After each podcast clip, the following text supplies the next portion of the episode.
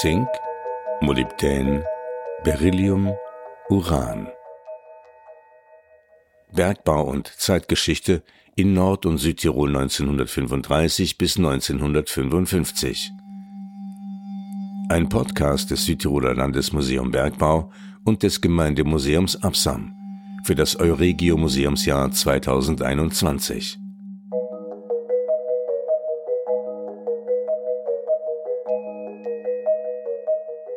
Der Wert und der Abbau von Bodenschätzen ist immer von politischen und oft militärischen Machtfaktoren mitbestimmt. Aus den politisch extremen 20 Jahren zwischen 1935 und 1955 präsentieren wir vier Rohstoffe des Tiroler Bergbaus, die in Süd- und Nordtirol über fünf politische Systeme hinweg zwischen Diktatur, Monarchie und Republik jeweils nur für kurze Zeit Wert und Bedeutung erlangt haben.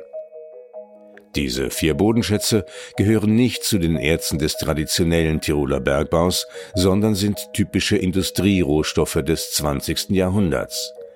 Zink, Molybdän, Beryllium und Uran. Ihr Abbau hatte auch sonst wenig mit dem traditionellen Bild vom Bergbau zu tun, dienten sie doch vor allem der modernen Rüstungsindustrie.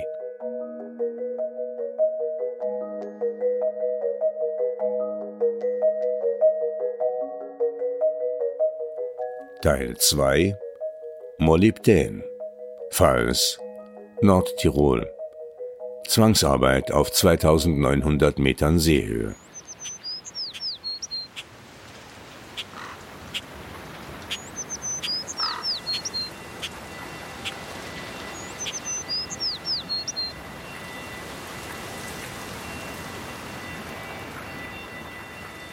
St. Jodok der Hauptort im Nordtiroler Falsertal am Brenner liegt auf 1129 Metern Seehöhe. Und St. Jodok zählt zu den sogenannten Bergsteigerdörfern. Für dieses Prädikat entscheidend sind folgende Kriterien. Im Dorf gepflegte Alpinkompetenz, Ortsbildqualität, Landschaftsqualität.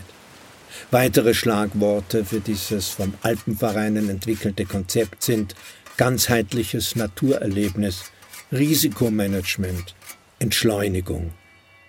Und trotzdem fahren die bergsteigenden Gäste auf dem Weg zu ihren Touren, soweit es eben geht, ins Tal hinein und übersehen so eine bestimmte Stelle in einer der Stützmauern direkt an der Straße.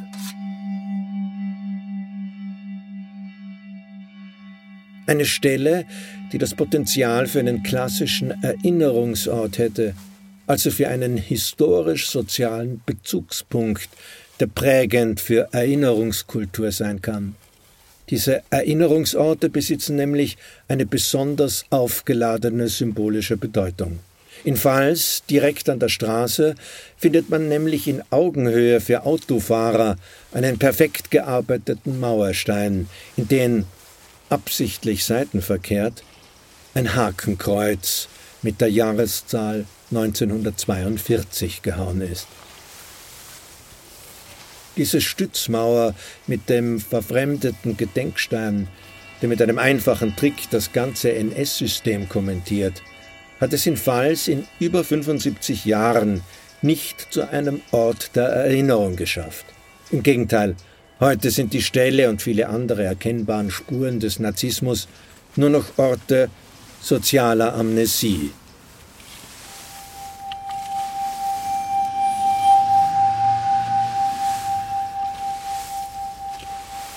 Erinnerung aber hätte der Ort durchaus verdient.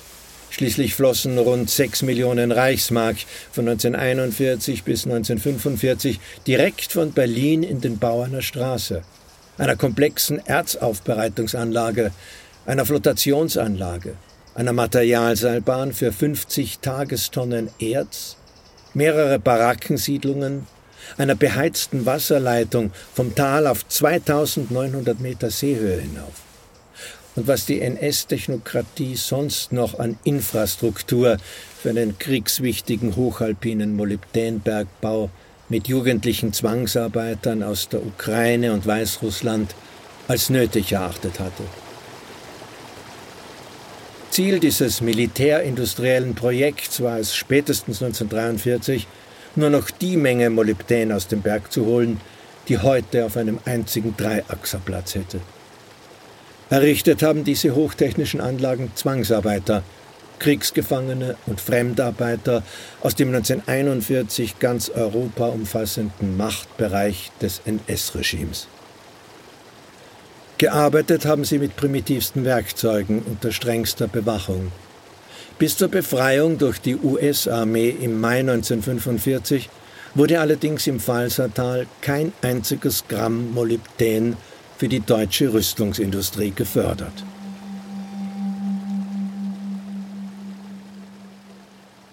Frau Notburger-Eller aus Pfalz hat als Kind neben dem Barackenlager für den Straßenbau gewohnt.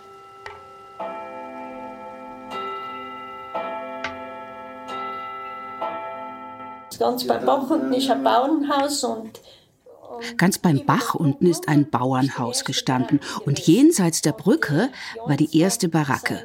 Die anderen zwei Baracken standen ein Stück weiter oben.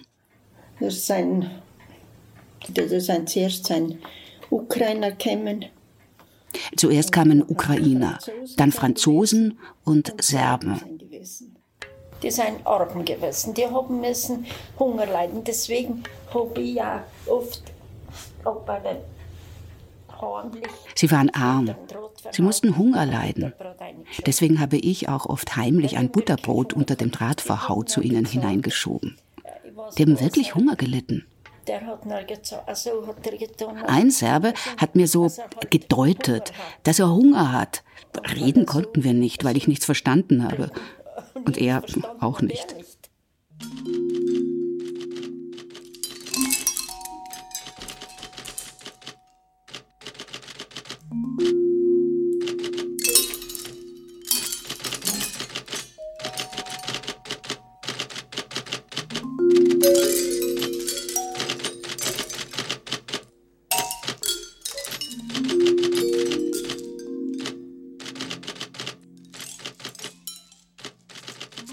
In den sogenannten Speer-Protokollen, knapp 2500 Führerentscheidungen auf dem Gebiet der Rüstungsproduktion und Kriegswirtschaft, der Waffenfertigung und Waffenkonstruktion, hat der jüngste Minister des Dritten Reiches, Rüstungsminister Albert Speer, am 3., 4. und 5. Januar 1943 Folgendes festgehalten.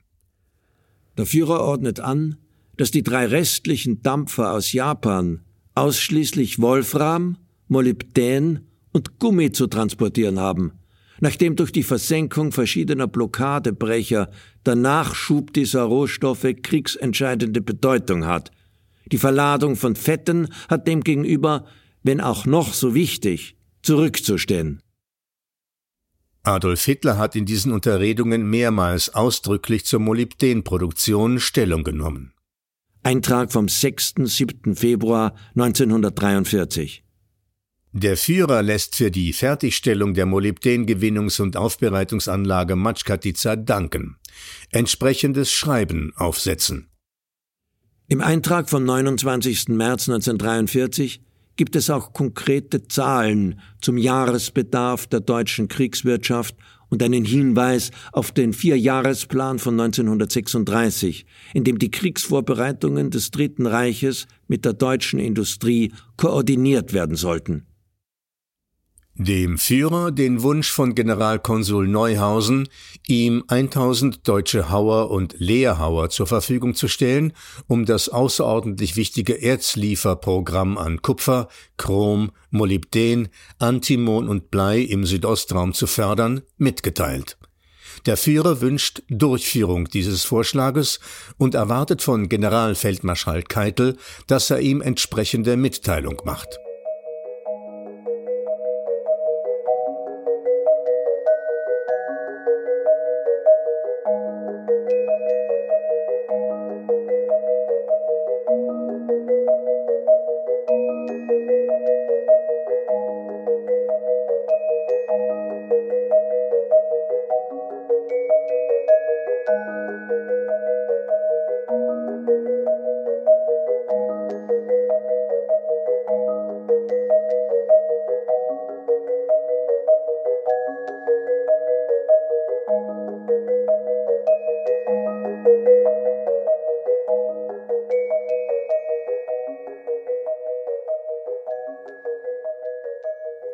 Unmittelbar nach dem Anschluss Österreichs am 12. März 1938 bezifferte die Reichsstelle für Wirtschaftsausbau in Wien in einer Denkschrift mit dem Titel Erste Ermittlung zur Aufstellung eines Vierjahresplanes für das Land Österreich den Bedarf an Molybdän in der Ostmark auf 106 Tonnen. Das waren nicht einmal sechs Prozent des deutschen Bedarfs. Kapazitätsausweitungen werden in der Denkschrift zunächst nicht für erforderlich gehalten. Doch, so heißt es darin weiter, es ist festzustellen, ob in Österreich Stahlveredelungsmetalle vorkommen und wenn diese vorkommen, wie zum Beispiel für Molybden bereits nachgewiesen sind, sind Untersuchungen über die Nutzbarmachung derselben durchzuführen. Die Erze wären den bestehenden deutschen Hütten zuzuführen. Und bald hat eine andere Stelle, nämlich die Reichsstelle für Bodenforschung, auf der Alpeiner Scharte im Tiroler Pfalzertal ein unerschlossenes Molybdän-Glanzvorkommen entdeckt. Das in Bezug auf die deutsche Molybdänversorgung große Hoffnungen weckte. 1940 begannen im Auftrag des Reichswirtschaftsministeriums Untersuchungen, die Klarheit über das Tiroler Erzvorkommen schaffen sollten. Doch schon ein Jahr später, im Herbst 1941, wurde mit den Erschließungsarbeiten auf der Alpeiner Scharte begonnen, obwohl es das Reichswirtschaftsministerium noch 1942 für notwendig hielt, angesichts des unbekannten Wertes der Lagerstätte mindestens ein Jahr lang bergmännische Untersuchungsarbeiten zu betreiben, ehe man sich über den Ausbau der Grube zur Förderung schlüssig werden könne. Der weitere Verlauf der Arbeiten im Falsertal und unter der Alpeiner Scharte zeigt, dass sich die Wehrmacht bereits im Frühjahr 1942 offenbar gegen einen die Kosten der Erschließung und den Wert der Lagerstätte berücksichtigenden Standpunkt durchgesetzt hat. So ist in der Chronik des Gendarmeriepostens Steinach im Frühjahr 1942 zu lesen, Ende 1942 ist in Außerfalls ein Transport sowjetischer Arbeiter, Ostarbeiter, an der Zahl 59 Mann angekommen und in einer Gemeinschaftsbaracke untergebracht worden. In der Folge wurden dann ein weiteres Lager mit 70 Mann und im Juli 1942 ein drittes Lager in 2500 Meter Höhe auf der Geraer Hütte mit 20 Mann errichtet. Diese Ostarbeiter sind für Straßen- und Kabellegungsarbeiten des Erzbergbaustollens eingesetzt worden.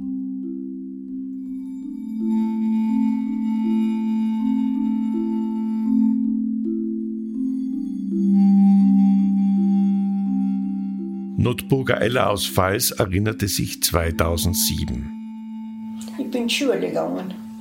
Da war sie wieder, wie die Gefangenen gekommen sind was wir bei Wendstraße geschaut und haben sie gesehen. Ich bin noch in die Schule gegangen. Ich kann mich noch genau erinnern, wie die Gefangenen gekommen sind.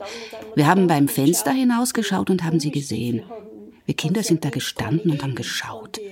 Gummistiefel hat es bei uns ja nicht gegeben. Und die Ukrainer sind mit den Gummistiefeln gekommen. Und mit ihren Bündeln, die sie zusammengebunden hatten.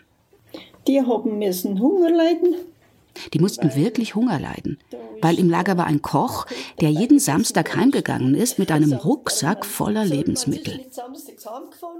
Und hat einen Rucksack voll Zeug mitgenommen und da so viel Zeug haben die selber so nicht gehabt. So viel zu essen hatten die ja nicht. Und dann hat der Koch auch noch das Fleisch nach Innsbruck getragen. Und die Armen haben müssen bitter Hunger leiden. Da ist drin das ein Bachlor und auf dem Bachl haben sie das Klo draufgestellt. Neben den Baracken war ein Bach und über diesem Bach war das WC errichtet. Unterhalb des WCs sind Küchenabfälle wie Strunke von Krautköpfen auf dem Bach hängen geblieben. Selbst die haben sie dann noch herausgeholt und gegessen. Das kann man sich heute nicht mehr vorstellen. Nachher sind sie noch äh, bis in Herbst gewesen, wenn die Bauern die Kartoffeln ausgegraben haben nachher bleiben echt die einmal so kleine im Herbst, wenn die Bauern die Kartoffeln ausgegraben haben, bleiben hin und wieder kleine Kartoffeln am Feld liegen. Da haben sie dann noch schnell neben der Arbeit Kartoffeln gesucht und ein Feuer gemacht, in dem sie die Kartoffeln gebraten haben. Ein Feuer durften sie ja machen, schon allein, um sich zwischendurch aufwärmen zu können. Das ist aber es ist schon Krieg gewesen. Ne? Und das so aber es war eben Krieg und die Bauern hier haben auch nicht viel gehabt. Milch haben sie gehabt und vielleicht ein bisschen Brot, aber sonst war nicht viel da. Das musste man ja alles mit den Marken kaufen. Ist ja praktisch auch nicht gewesen. Große Bauern gab es bei uns ja nicht, aber eben größere. Und im Krieg haben die Leute von den kleinen Bauern etwas zum Essen bekommen, aber nicht von den größeren Bauern. Das ist so. Ist schon so.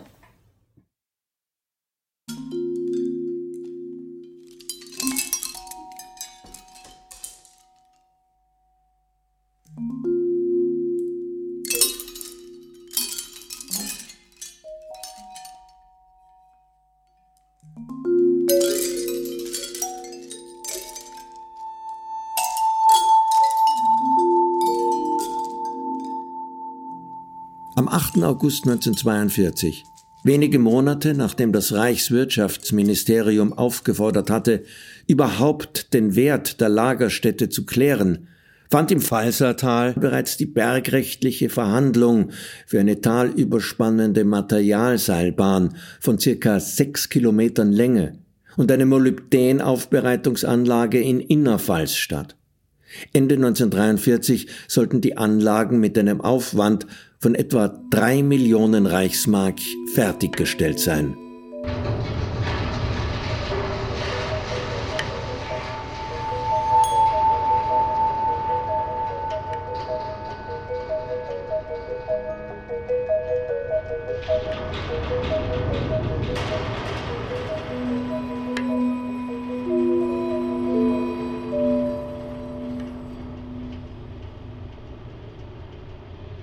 Molybden, das Blitzkriegsmetall.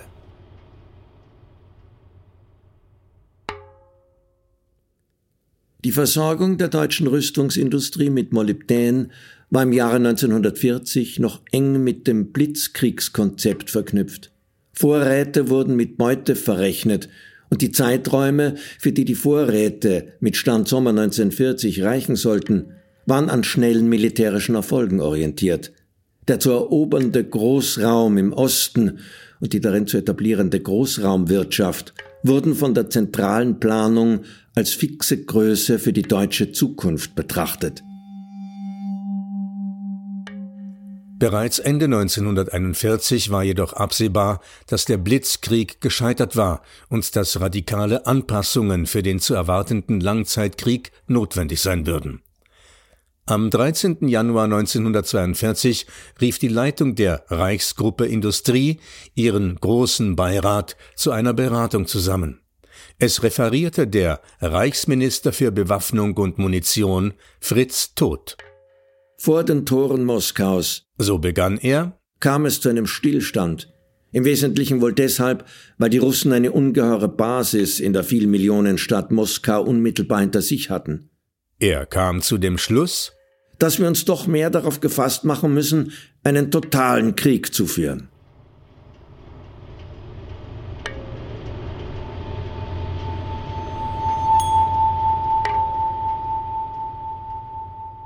Das Konzept des totalen Krieges bedeutete einerseits von den Planungszahlen abweichende Steigerungen in der Rüstungsproduktion und damit im Rohstoffverbrauch, andererseits Aufrechterhaltung der Mobilmachung, weitere Einberufungen in zentralen Wirtschaftsbereichen und damit Arbeitskräftemangel.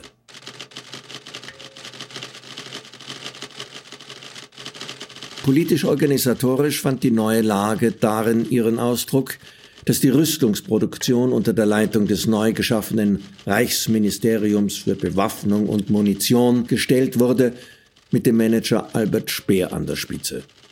Und Speer hatte bereits vor dem Krieg die Nutzung sekundärer Lagerstätten für die Rohstoffversorgung propagiert. Der deutsche Bedarf rechtfertigte für ihn alle aufzuwendenden Mittel. Vor diesem Hintergrund fiel im Sommer 1942 die Entscheidung zur weiteren Erschließung des Molybdänvorkommens auf der Alpeiner Scharte und zum sofortigen Bau der technisch aufwendigen Anlagen mit dem massiven Einsatz von Kriegsgefangenen und Zwangsarbeitern. Die Einberufungslücken, die der totale Krieg in der deutschen Wirtschaft verursachte, sollte der im Frühjahr 1942 ernannte Generalbevollmächtigte für den Arbeitseinsatz Fritz Saukel vor allem mit ZwangsarbeiterInnen füllen. Unter Saukel wurde Zwangsarbeit in bisher nicht bekanntem Ausmaß in Deutschland möglich. Die Zahl der zivilen ausländischen Arbeitskräfte im Deutschen Reich stieg von Mitte 1941 bis Mitte 1942 von rund 1,5 Millionen auf über 3 Millionen an.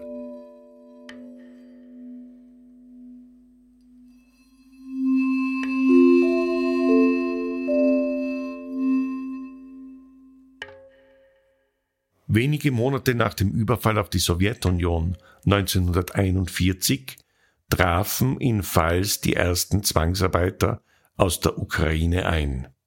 Alfred Riedl aus Pfalz wiederum wurde zur Wehrmacht eingezogen und musste als Soldat in der Ukraine bei der Zwangsrekrutierung der Einheimischen für den Arbeitseinsatz im Reich mitwirken.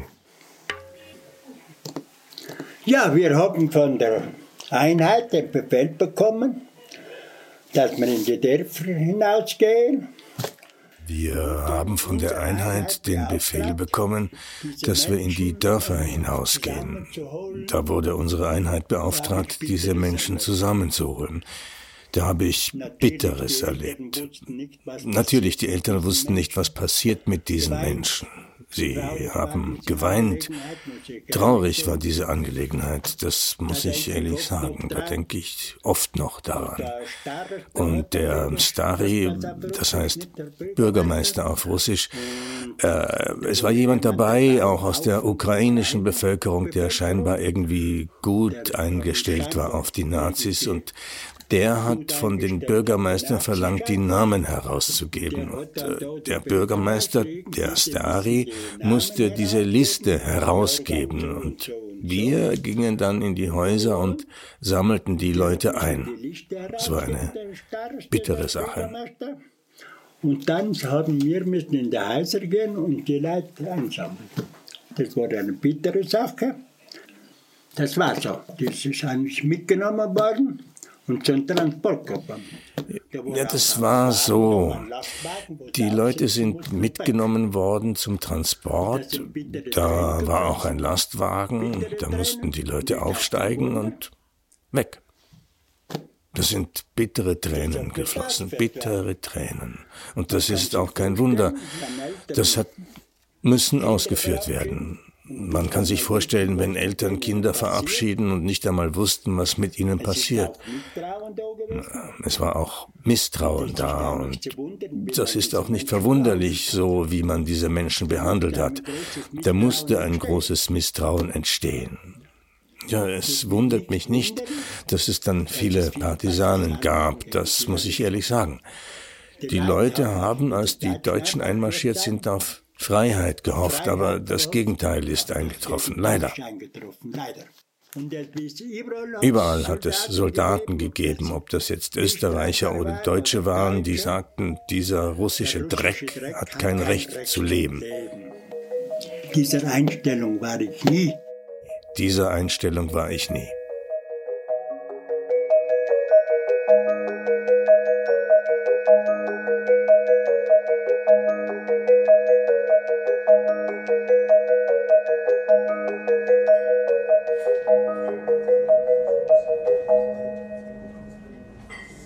2009 fand in Pfalz eine internationale Tagung zum Molybdenbergbau statt.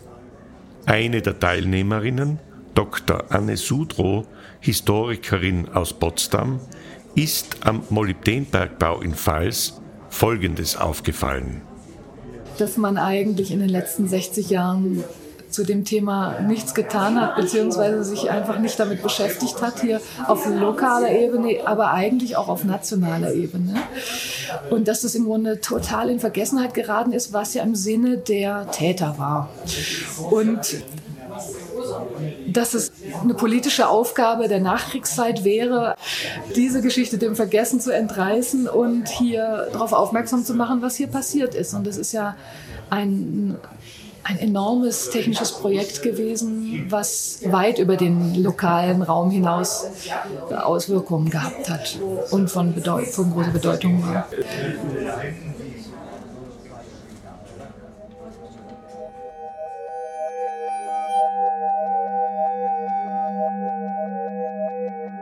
Gelesen haben Rainer Ecker und Johann Nicolussi. Text und Gestaltung Matthias Breit. Musik Matthias Legner.